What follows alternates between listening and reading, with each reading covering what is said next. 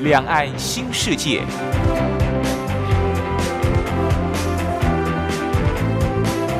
这是一个让您打开视野、胸怀两岸、放眼全球的云端世界。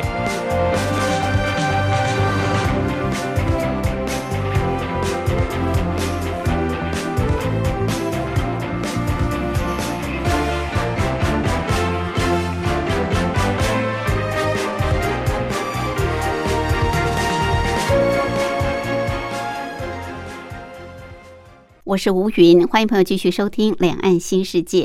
凌晨两点进行到三点，晚上八点到九点还会重播一次，您可以选择方便的时段来收听。礼拜六、礼拜天都有。我们知道，除了大众交通工具之外，像是脚踏车、摩托车、汽车都是我们的代步工具。不过，一般人使用最频繁的就是脚踏车跟摩托车。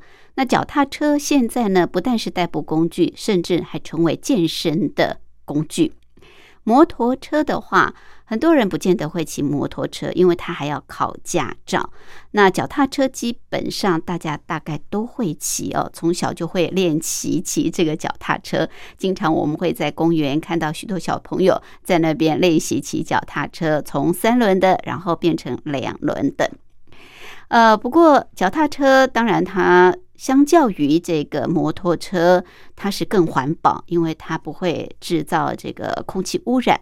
那摩托车确实，呃，现在虽然说呃有所谓的无铅汽油，但毕竟它还是会排放二氧化碳。所以现在摩托车，呃，基本上在世界各国主要的政策都希望把它转为电动摩托车来取代一般的摩托车。当然，电动摩托车。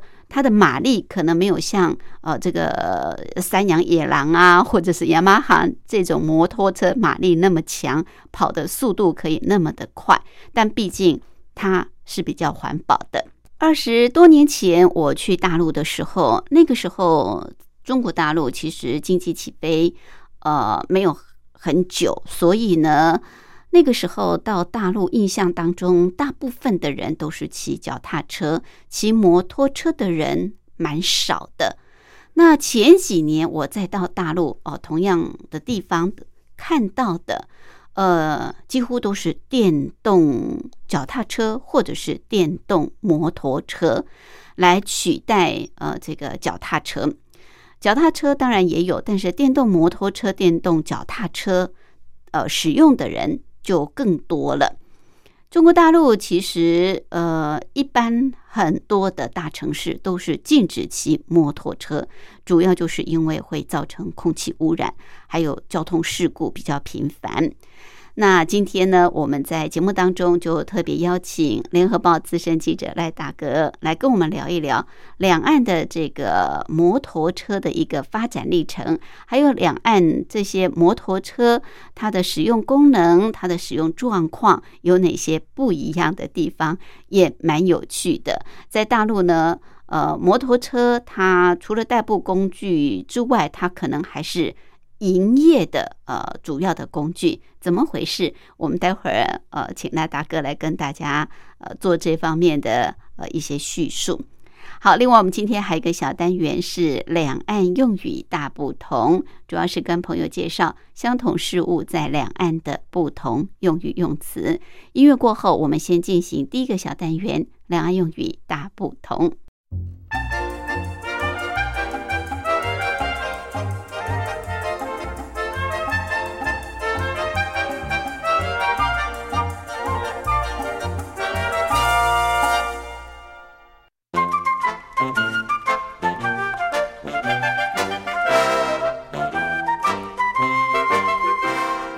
两岸用语大不同，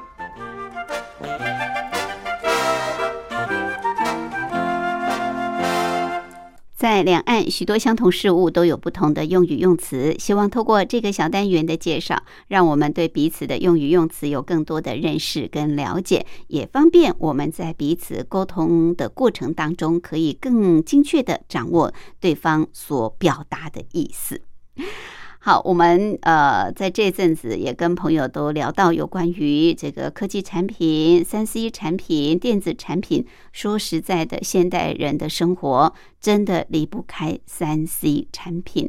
当然，它带给我们生活很大的方便，也呃让我们在生活上更加的这个舒适啊，生活品质更加的提升。但三 C 产品用久了，最伤的还是我们的。眼睛啊，尤其是呃，像是电脑啊、荧幕啊这些。好，说到三 C 产品，我们知道它有硬体设备，有软体设备。不过，硬体设备在台湾是这么说，在大陆呢，其实是叫做软件跟硬件哦。硬体设备，大陆就叫做呃这个硬件，那台湾是叫做硬体。台湾说这个软。体软体设备啊，那在大陆呢就叫做软件啊。这呃之前也跟大家谈过。好，另外我们知道呃有所谓的这个镭射唱盘啊，镭射 CD 等等。镭射这个用词呢，在大陆跟台湾的用语完全不同。大陆叫做激光，激就是激烈的激，激起的激，激光光是光线的光。激光就是台湾所说的镭射，那镭射 CD 啊，CD 唱盘在台湾是叫做 CD，在大陆呢是叫做声碟啊，因为它是有声音的，呃，这个唱盘，唱盘其实在大陆就叫做碟啊，所以大陆所谓的声碟，在台湾呢就叫做 CD。好，另外台湾所说的这个零组件啊，我们电脑的一些零组件，在大陆呢是叫做元器件，元是一元两元一块钱两块钱那个元啊，元器件器具的器物件的件，元器件就是台湾所说的零组件。好，再跟朋友复习一下，在台湾所说的镭射，在大陆叫做激光啊。激烈的激，激起的激，光线的光，激光。那大陆说声碟，声音的声啊，碟就是飞碟的碟，声碟在台湾就是指的 CD。台湾说 CD，大陆叫做声碟。另外，台湾说零组件，大陆呢是叫做元器件啊，元就是一块钱、两块钱的元，器器物的器，件件数的件。元器件就是台湾所说的零组件。好，这是今天在两岸用语大不同跟朋友介绍的。OK，音乐过后，我们就进入今天的主题单元。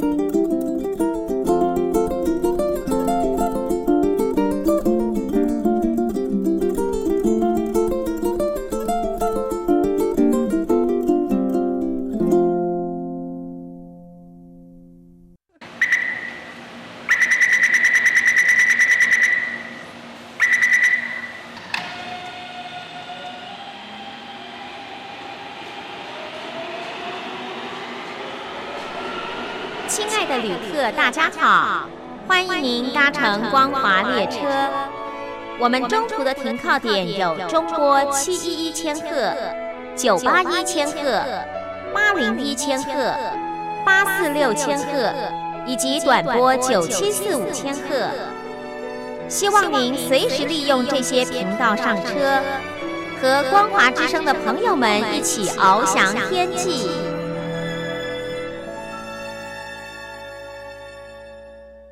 我是吴云，我们今天节目的贵宾是联合报资深记者赖景红，赖大哥好。你好，各位听众朋友们，大家好。好，我们今天要聊聊两岸机车文化有什么不一样的地方。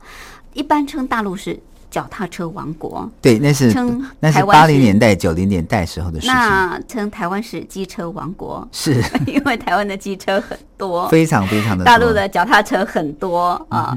呃，其实谈到这个机车哦，我想可能在大部分大陆民众来说，使用机车的几率并不是很高。是一般代步工具都是以脚踏车为主啊。其实脚踏车有它的好处，轻便，对而且这个不会制造空气污染，是，然后停放也很方便，而且还可以健身，哎，但是有一个缺点，被偷也很容易。是。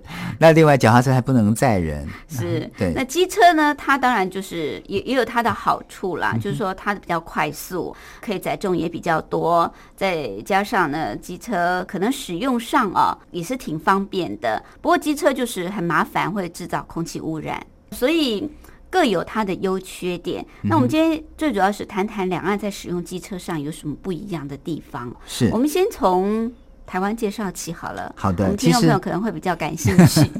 其实每一次接待大大陆来台湾采访的记者啊，他们都有一个深刻的印象，就是每一次在台湾的重要十字路口，像许多听众朋友们很熟悉的忠孝东路啊，这个忠孝东路。包括三段、四段、五段，都是台北市最精华、最热闹的地区。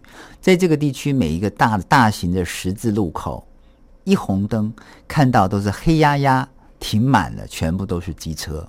所以这些大陆的这个记者记者们，他们都觉得很 surprise，非常的惊讶，说台湾居然是这么多机车的机车文化。居然不是脚踏车，对，然后看到这些机车呢在街上横冲直撞，因为一旦这个红灯转为绿灯的时候，第一个先冲出去的绝对不是汽车，而是机车。对，他们啊的速度飙得特别快。对，而且台湾没有机车专用道，所以常常可以看到是汽机车一起抢道，对是发而生且机车是穿梭在这个汽车大型汽车之间中小型汽车之间。对险象环生哈，是所以让这些大陆记者都捏一把冷汗。觉得他们技术非常高超。对 我每个都在表演特技。对我通常都会这样介绍给到大陆的这个记者朋友们，我说台湾没有二流骑士。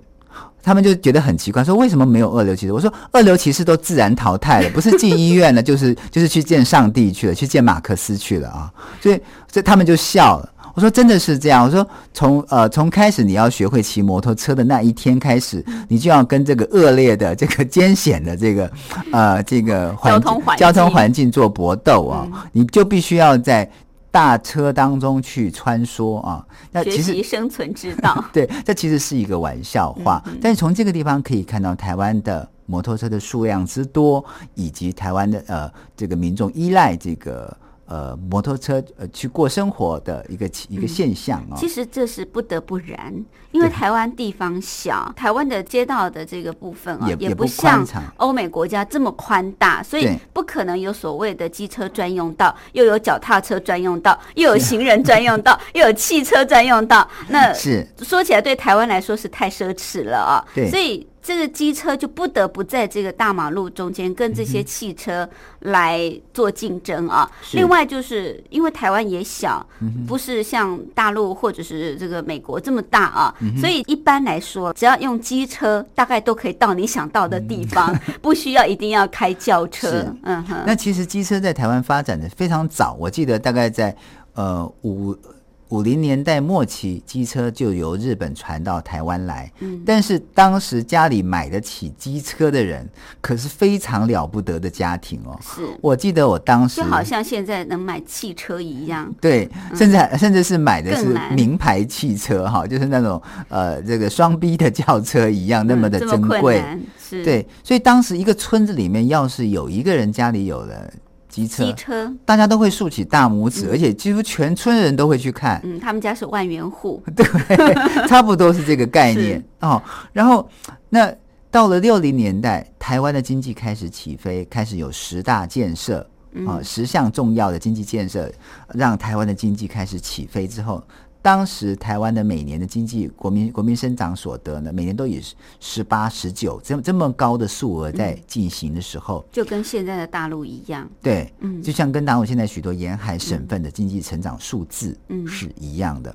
那那个时候，台湾的台湾的这个机车就开始起来，蓬勃发展，对，每年呢都是翻倍的成长，然后嗯在乡村它成为最主要的交通工具。嗯，但当时呢，台湾的这个机车呢，为什么会这么风行？主要台湾很小，嗯然后台湾多山、多高原盆地，对，路那比较路比较崎岖。崎岖，对，那一般如果是骑脚踏车，其实是挺费力的。对对嗯然后呢，台湾又爬坡不容易，，对，然后呢，当时汽车还不那么普及，民众买得起汽车的不多。嗯，那机车呢，又介于脚脚踏踏车车和汽车之间，对，然后买得起机机车的民众越来越多了，自然它就成为一个很很平常、很普通的代步步工具。具，对，对，那我记得大概在六零年代中叶以后，台湾就开始成为摩托车的世界了，摩托车车的王国了。对，嗯。那在每一次的这个呃，我还记得那那个时候大概是呃，像像我当时就是读中学的时代，嗯，七零年代，七零年代的时候，嗯。然后每一次大概开这个家长会，或是学校开运动会，嗯。原来这个校园里面本来是应该是停学生脚踏车的，嗯。那时候因为有很多家长会来，嗯。所以到时候都完全变成一个机车停车场。所以那个那个是景象是非常非常壮观的。嗯。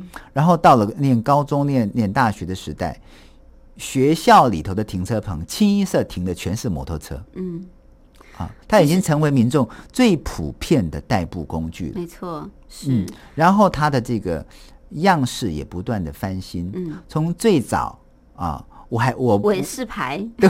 山羊、野狼，对，我不晓得主持人还记不记得。是。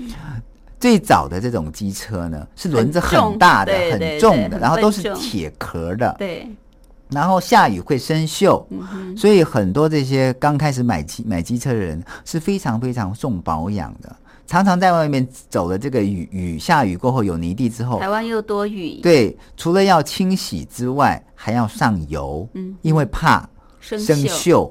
那甚至我还听过这样子的笑话，就是我们呃一些一些一些亲友们为了下雨，他们不骑机车出去，反而是骑脚踏车出去。但他现在会觉得很可笑，为什么？嗯你本来就是要骑啊，可是他们很宝贝儿，对，因为很昂贵嘛，很昂贵。当时当时是一个资产嘛，对，是一个财产嘛。哦，OK。然后随着他的这个呃时代的变化，原本这个机车是用是用脚来控制档的，一档、二档、三档、四档嗯啊。后来转变成全部都有手控，只要只要右手一加油一吹油门儿，自动跳档，对，自动就能够自动就能够选择呃哪一种速度。嗯哼，好，这是挺有趣的。我我记得当时现在是，全自动了，对我我记得当时呃，就是大概六零年代的时候，那时候初期进来的台湾的呃，从日本进口的那种机车，像父职辈的他们那些人骑骑骑摩托车的时候，都要手脚并用，哦，不但手要要懂得刹车方，面换对挡，对，没错。然后脚还要换挡，手还要手还要这个准备准备这个呃加油。加油或者是刹车，嗯哼，这挺有趣的，挺有趣的。是，可是哦，其实机车发展到现在，那更有趣了啊、嗯。尤其它可以说是现在年轻人的最爱，上班族的最爱啊、好。那到底这个现在的台湾的这个机车文化又是如何？我们休息过后再回来，请赖大哥告诉大家。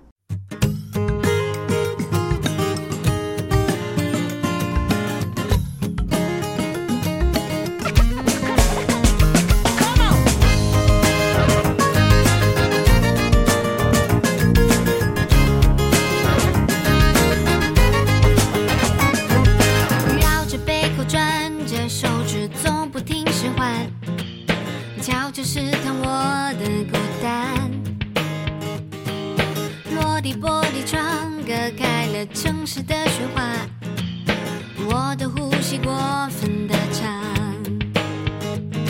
窗外炫耀着一片晴朗，擦肩而过的脸都有着不同的渴望。阳光贩卖免费的营养，快不快乐都是决定在于自己怎么想。删掉所有复杂，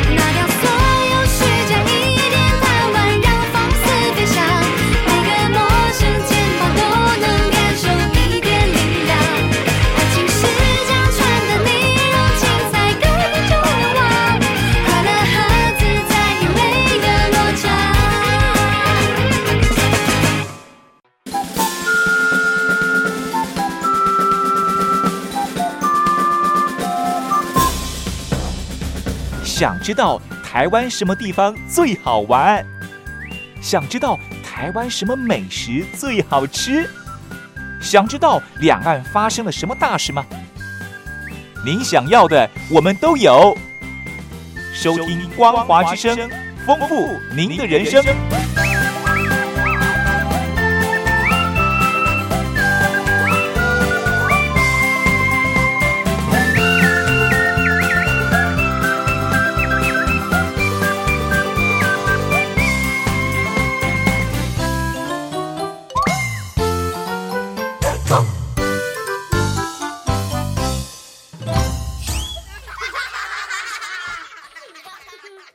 我是吴云。我们今天节目的贵宾是联合报资深记者赖景红。赖大哥主要是跟我们谈两岸机车文化不一样的地方。当然，机车目前在中国大陆还是属于少数哦，一般都是以脚踏车为主。那考量的因素当然有很多啊，比方空气污染啊，比方使用率的方便性啊等等啊。那在台湾地区呢，其实机车的使用是相当的高，也非常的普遍，可以说是在所有的交通工具里面啊，一般民众。几乎是最常使用的代步工具了。那最主要是因为它很方便，而且速度也很快，再加上呢，台湾说实在的，真的是比较狭小哦。对。这个停车不方便嘛，是。道路比较拥挤嘛，所以这个机车的穿梭啊、停车都很方便，就成为很多这个年轻朋友、上班族的最爱啊。是。那刚刚我们也谈到整个机车在台湾的一个发展过程，从六零年代一直到现在啊，呃，它不管是在机车本身的功能有很大的改变，从过去有排挡啊、脚手来脚并用哎，对，来发动啊，到现在可以说是全自动了啊是。那机车的造型也越来越美，我们看到电视很多广告嗯 就可以知道，这机车还是挺受欢迎的。因为嗯呃新的机车车种出来的时候，在电视就会有广告，就跟汽车一样。所以机车在台湾的使用率是很高。那现在像是呃一般年轻人啊，嗯在这个机车呃文化方面啊，有很多也是大陆所看不到的，对不对？对，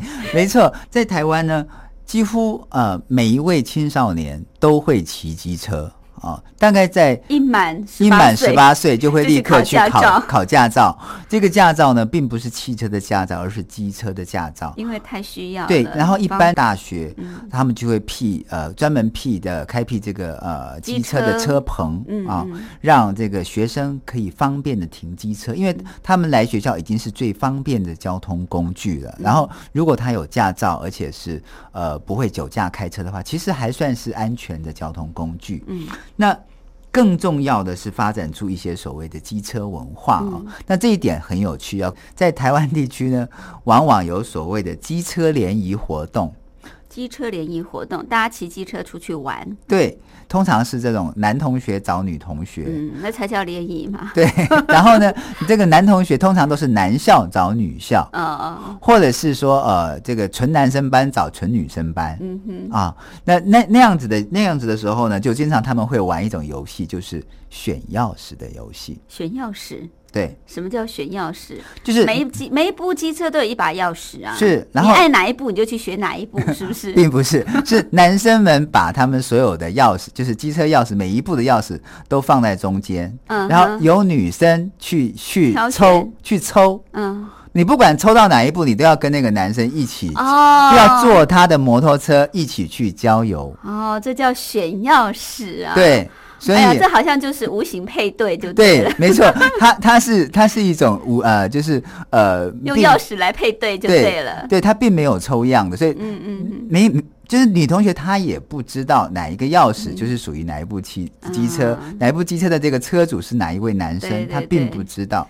哇，用这种方式在联谊呀，挺有意思的。对，所以有时候你可能会碰到一个帅哥，但你也你也你也可能碰到一个台客。那，那那一天就很 很遇足了，台客就遇足。对，那你你也可能碰到一位非常漂亮、长发飘逸、身材婀娜多姿的美女，嗯。你也可能碰到一个恐龙妹，恐龙妹对，真是。所以这个这个是很有趣的哈，是。就是通常这种机车联谊呢，他们会去夜游，嗯，嗯。比如说呃，从台北市的山呃，就是这个骑机车夜游，呃骑机车到阳明山去看夜景，嗯嗯嗯，或者是说到淡呃水看夕阳，到到淡水去看夕阳、嗯看日落，或者是到这个呃北投去泡温泉。嗯嗯嗯，那这样子的一个过程，其实通常都需要蛮长的时间对，而且会有爬山的这个路程。对。如果没有机车是办不到的。对，而且年轻人不可能开车嘛，，对，而且在这种机车联谊活动的时候呢，彼此会呼啸而过，会彼此会互相竞赛，嗯看谁比较早到到达目的地。对。那就飙车了，，对，而且如果这个男生喜欢这个女生的时候，他会开的比较快，女生因为会害怕，所以抱的特别紧，开的越快，抱的越紧。当然，这个感情就在这种呃抱的紧不紧的过程当中呢，就开始出现了。哦这就是初恋，很多人的初恋都是从机车联谊开始的。哎，这真的是很好的我爱红娘活动，不必特别举办。对，这一点是大陆找不到的，没有的啊。嗯是是是，那下次 是不是大陆听友也可以跟台湾听友做这种机车联谊？对，没错。那大陆的这个不管女生男生就到台湾来选钥匙好了啊。对，这个是机车联谊活动。嗯那当然有好也有不好的。嗯另外比较不好的就是所谓的飙车文化。嗯是那飙车文化呢，对对台湾来讲，已经成为台湾警方跟台湾社会治安的一大问题哦。对，那所谓飙车文化，就是在呃一段很直的道路上，经常会看到有许多的年轻人，呃，一到了夜晚，嗯他们就比赛，甚至用赌博的方式来比赛，谁比较早到达目的地。那通常那个时候，呃，虽然是深夜啊，车子呃也很少的时候，但是通常会造成许多严重的后果，比如说造成附近的民民民家觉得受到干扰，因为那个机车的声声音音非常的刺耳，对。然后还有一些甩尾的动作，其实是非常非常危险。的，对，而且一旦对，一旦这种飙车出现擦撞，甚至说呃这个倒地或者说嗯。翻车的这种情况，通常都是重伤以上。对那这种情况呢，不管是对自己也好，嗯对附近的民众也好，都没有任何保障。对是。啊，这个是呃，这个是飙机车文车化。也发展出这种不好的文化对啊，就是飙车文化。对，嗯那另外呢，像有一种文化是台湾没有，大陆有的，哦叫做摩的。什么是摩的？哦，这个主持人就不懂啦。对对，我真的不懂。在大陆有许多城市嗯哼有用摩托车做的 dis，就是前面是一个一个驾驶的位置，对他把后面的位置把它改装成上面有棚的，哦呃，一种像三轮车一样的这种 taxi。为什么要改成这样子？载人对，载人载客，载、哦载客啊，对载客，摩托车可以营运啊。对，可以营营运。对，在大陆的某些省市，也就是二级城市、嗯哼，三级城市，都可以看到这种所谓的摩的。哦，这真的是台对湾所没有的。大陆把 taxi 叫做的士，因为他们跟香港人学，嗯叫做叫做的士。那种因为是摩托车嘛，所以叫做摩摩的。哦这种台湾看不到吧？真的看不到。所以这个摩的呢，其实在大陆有些城市是合法的，它还有牌照，哦，那还要上税的。嗯那嗯它的收费呢，其实是比一般的这个计程车要呃出租车要便宜很多。嗯嗯。那通常呢，在大概十公里以内，只要三块钱到五块钱人民币就可以了，所以很方便。嗯嗯，对一些买菜的太太来说啦，嗯还有一些从呃地铁对地铁站刚出来，手上提了很多东西要回家的这些、嗯呃这些青年朋友们来说很方便，所以哦摩的文化在大陆也是很有趣的文化，嗯。因为通常在远游的这个归归归乡的这些游子们回到家里面，下了这个公车站，下了这个公车总站要回家，一个人而已，对。对不对？就不不需要坐出租车，，对，他就搭这个摩的就很方便，他一面还可以对一一方面还可以跟这个摩的的司机聊聊最近家乡的变化，啊，所以摩的也成为大陆人很深的记忆，哦，这是台湾看不到的。真的确实是看不到。不过现在台湾的这个呃摩托车哦，嗯也之前讲从早期六零年代的那种最早的铁铁壳质的 摩托车，到现在现在的摩托车也对，然后现在也有重型机车出现了嘛？台湾在二零零三年开始，二零零呃零三年开始嗯开放这种、呃重型的摩托车的执照啊，然后也开从二二零零五年正式进口了这个一百五十 CC 以上的重型摩托车。重型摩托车，对，嗯那这种摩托车进口之后，就让许多一些爱呃玩摩托车的人，嗯有了许多新的天地。我们都知道，重型摩托车呢，它呃，装备非常的齐全，对，装备非常齐全，甚至它的售价 要超过要超过一台汽车的售价。嗯，我就曾经看过一台呃是二十多万人民币的，一百多万，一百多万台币的这个摩托车，真是非常漂亮。嗯然后车上呢，除了有电话、有冷气啊，有冷气啊，有冷气，摩托车还需要有冷冷气，真的是有冷气，这个你不知道吧？真的不知道。就是在它的这个呃这个驾驶座的地前面，驾驶座的膝盖的前面，哦它是有送。是是有是有送风是送冷送冷气的。哦然后因为你你这个摩托车在高速行驶的状态之下，它会形成一种气流，嗯嗯，那个冷气还是真的会冷的，会让你觉哦得、呃一一点都不热，就是你即使是在晒太阳也不会热。嗯，难怪我们想说开车多好啊，对不对？一百多万的这个轿车已经很舒适了，干嘛去买一百多万的重型机车？但是又没有冷气，原来它还是有冷气的。但是你一旦骑上那个重型机车，嗯你会有非常大的驾驭的感觉，嗯就是你有那种风驰电掣驾驭一台重型摩托车的那种呃，应该说是那种自豪感。嗯嗯，你骑上那种摩托车，你会觉得说，嗯，你好像就是能够征服了一些呃，比如说一些，比如说像像一些路面。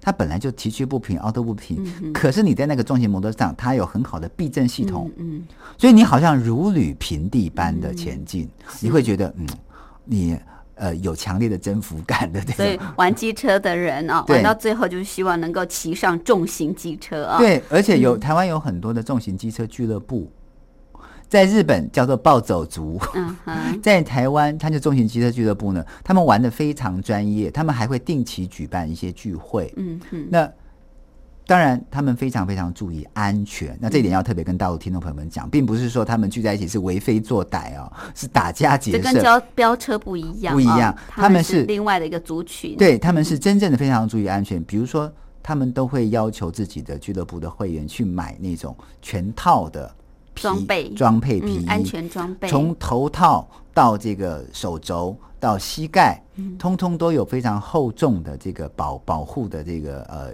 硬壳装备，嗯，能够让它全身的这个连身皮衣呢连成一气，外表非常美观。然后一旦出现意外状况，它可以保护你身上的重要部位。嗯嗯，我们待会儿再来请教赖大哥，到底大陆为什么呃不鼓励多骑摩托车啊？那甚至有些城市是不发牌照的。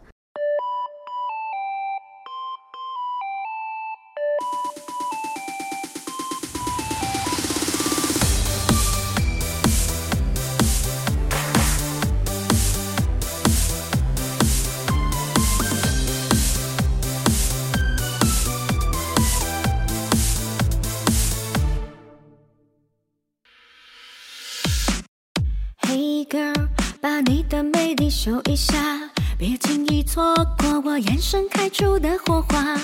看你就快要无法招架，让我们一起写下野蛮童话。Now girl，牵手晒恩爱别害怕，热度在窜射，一瞬间寂寞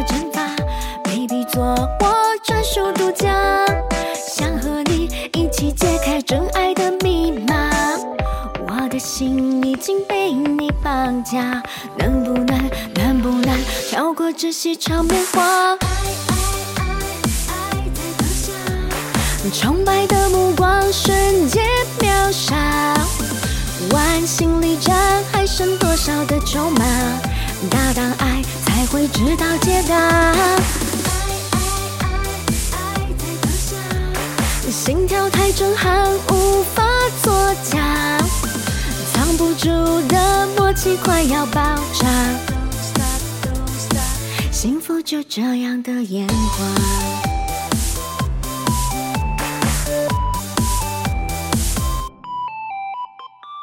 Now girl，牵手晒恩爱别害怕，热度在窜射，一瞬间寂寞蒸发。Baby，做我专属独家，想和你一起解开真爱。我的心已经被你绑架，能不能，能不能跳过这些场面话？崇拜的目光瞬间秒杀，万心里战还剩多少的筹码？大胆爱才会知道解答。心跳太震撼，你快要爆炸。幸福就这样的烟花。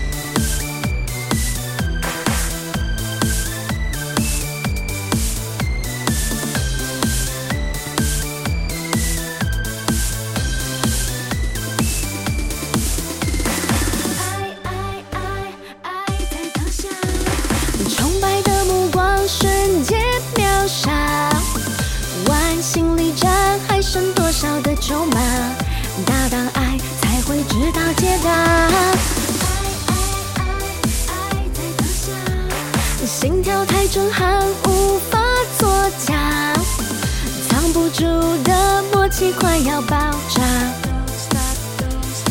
幸福就这样的烟花。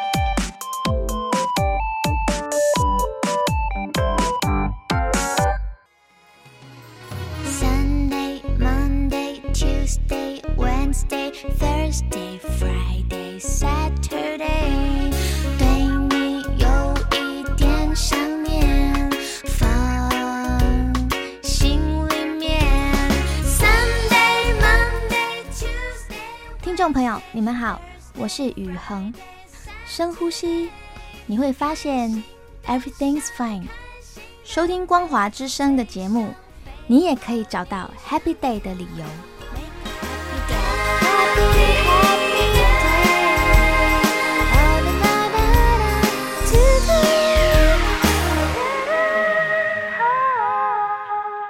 我们今天节目的贵宾是联合报资深记者赖景红，赖大哥主要是跟我们谈两岸的机车文化大不同。好，刚刚我们之前所谈的主要都是在台湾的部分，我想听众朋友对于台湾的这个机车文化啊，为什么会形成机车王国，应该有更深一层的了解了。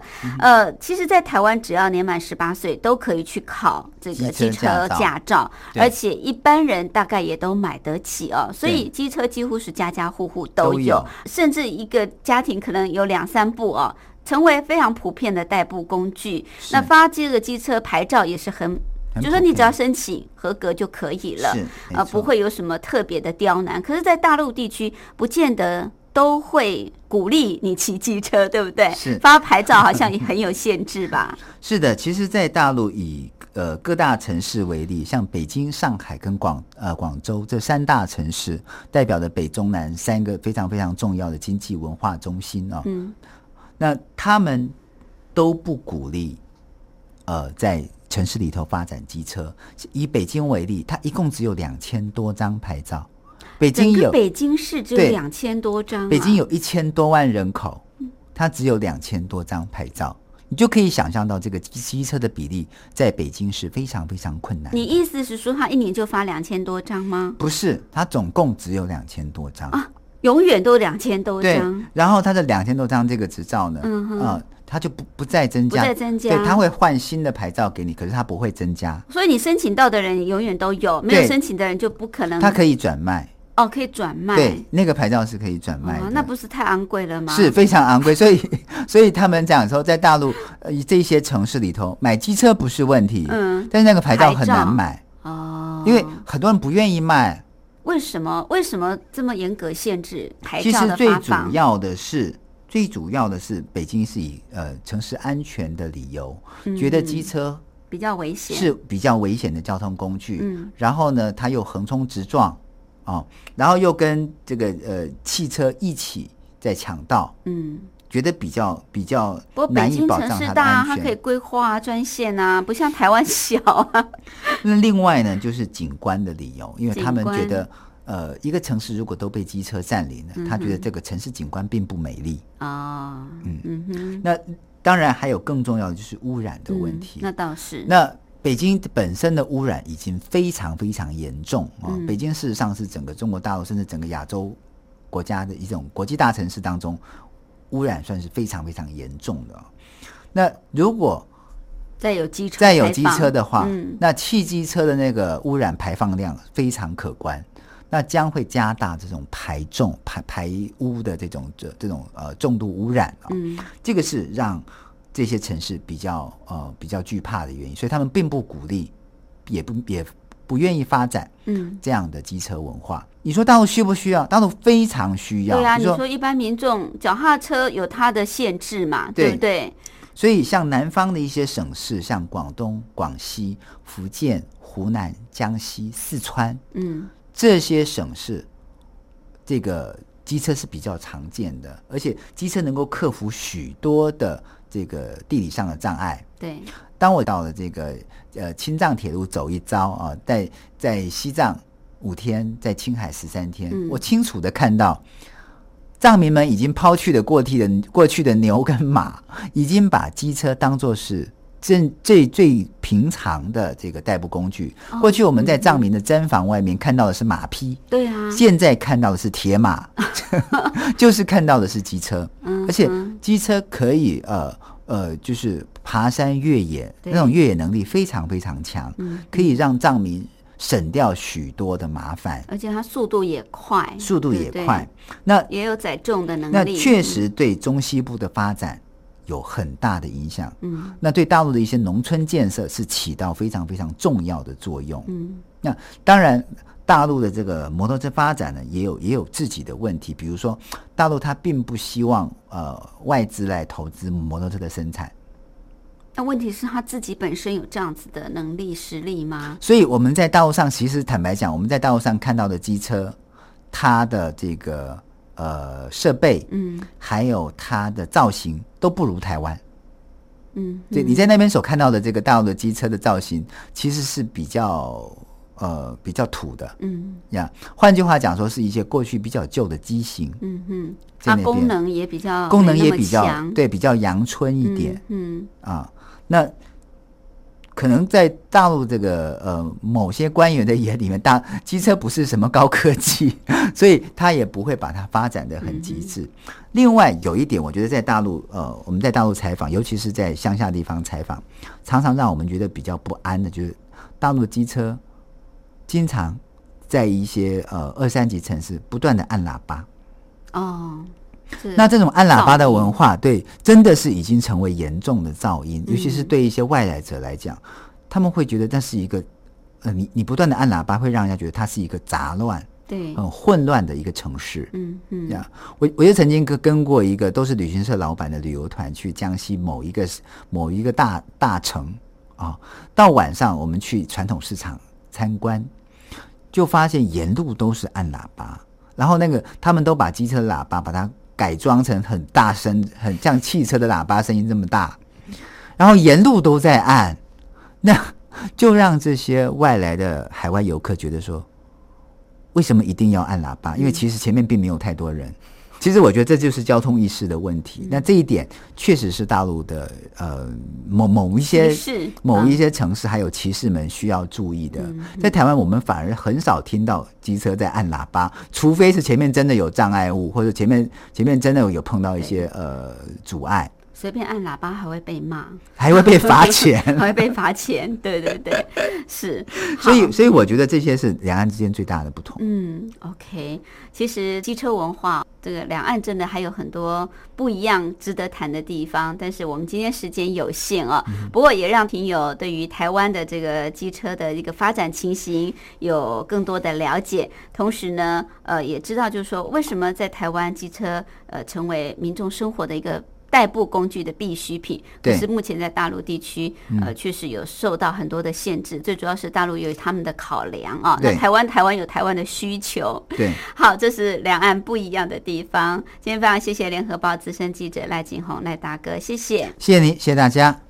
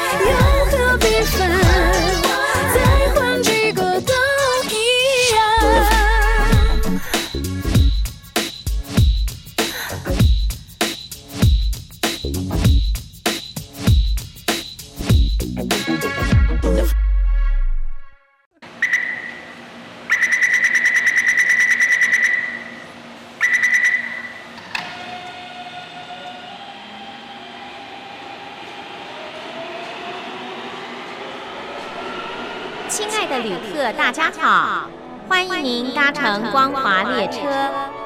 我们中途的停靠点有中波七一一千赫、九八一千赫、八零一千赫、八四六千赫以及短波九七四五千赫。希望您随时利用这些频道上车，和光华之声的朋友们一起翱翔天际。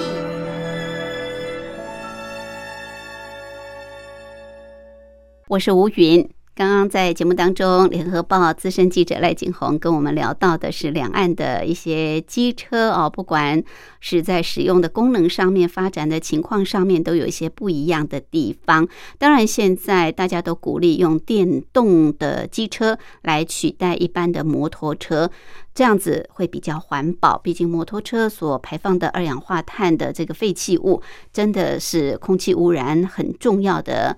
一个呃这个因素啊，所以我们尽可能在做环保的时候，能够用电动的机车、脚踏车、摩托车来取代这个一般的摩托车是最好的。那其实现在呃在两岸。现在不只是在呃这个两轮的脚踏车或者摩托车方面，呃，希望用电动的来取代，在汽车方面，电动汽车已经是未来不只是在两岸，是全世界的一个发展趋势。尤其是在中国大陆这些年，电动汽车的发展，那真的是喷井式的发展。在二零二零年的时候，中国大陆的电动车的销售量就已经高达一百三十万辆，超过了德国、美国这些传统的汽车大国，居世界之冠。另外，如果说以这个呃电动车辆的登记数量来看，到二零二零年底，大陆呢也已经拥有四百二十万辆的电动车，而这也让美国大呼说要赶快迎头上来啊，要不然是越来越输给中国大陆。而展望未来几年呢，根据国际能源署的预估，到二零三零年。中国品牌在电动车的销售量上面，全世界的市占率可能会达到百分之五十七，呈现压倒性的优势。根据国泰投信指出，全球其实现在都大力的在发展电动汽车的产业，而中国大陆更把它写进了“十四五”规划当中。在中国大陆所制定的“十四五”规划里面，特别强调电动汽车产业的重要性，也推出新能源汽车发展规划（二零二一到二零三五年）等等指引。那这就可以看得出来，中国大陆啊、确实是非常重点的在培植，呃，在扶持这些电动汽车产业。另外，根据中国车联网白皮书的预测，到二零二五年，中国智能车啊，就是智慧型汽车的市场规模，渴望从二零二零年的人民币两千亿，要增到二零二五年的人民币九千六百亿左右，增幅呢将近五倍之多。所以，中国大陆这些年可以看得出来，在国家政策推动电动汽车的呃这个政策之下，中国大陆的电动汽车的这个发展趋势是爆发式的，而且是一片的蓝海。从二零二零年中国大陆的电动车一路狂飙到现在呢，如果说是以大陆的呃这种品牌的销售量来看的话，那无疑的特斯拉还是占第一位。那排名第二位的是福斯哦，就是大陆所说的大众。另外就是第三名就是大陆电动车的大厂比亚迪。呃，根据搜狐财经的报道，瑞典的电动车研究机构他们所公布的数据显示，在二零二零年，全球电池电动汽车和插电式混合动力汽车的销售量已经达到三百二十四万辆，跟二零一九年来比啊，二零一九年只有两百二十六万辆，已经增长了百分之四十三。这是全球。那如果以国家来看，中国大陆在二零二零年的电动车销售量，刚刚我们提到就已经达到一百三十万辆了，在全世界是排名第一。像是德国哦，也只不过只有四十万辆，排名第二；美国更是只有三十万辆，排名第三。那法国也。跟英国也都只有二十万辆左右，所以中国大陆哦，真的是呃大大的超越。那如果从二零二零年全球各品牌电动车的销售量来看，无疑的特斯拉啊是占全世界第一，全年的销售量就已经将近五十万辆了。那排名第二的就是刚我们说到的大陆所说的大众，就是福斯，全年电动车的销售量也有二十二点零二万辆。第三就是中国大陆品牌的比亚迪哦，销售量有十七点九二万辆。所以未来呃，其实电动汽车哦才是一个发展的主流。当然，现在在台湾我们也可以看到有一些在马路上跑的电动汽车，不过数量还是蛮少的。但这毕竟也是未来的发展趋势。好，我们从过去的这个脚踏车发展到现在的这个电动脚踏车，到电动汽车，你可以想象，真的科技发展是一日千里。当然，也希望透过这些呃这个电动汽机车的一个发展，能够改善我们的环境的空气污染。减少二氧化碳或汽机车的呃废气排放物，我想对于我们的空气品质一定会有很大的改善的。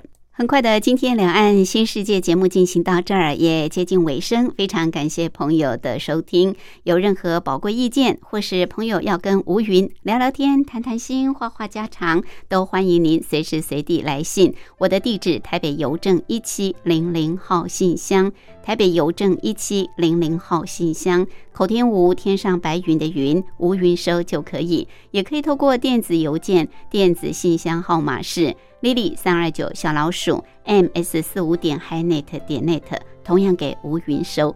节目最后祝福您平安喜悦健康，拥有愉快的休假日。我们明天同一时间同一频道空中再会，拜拜。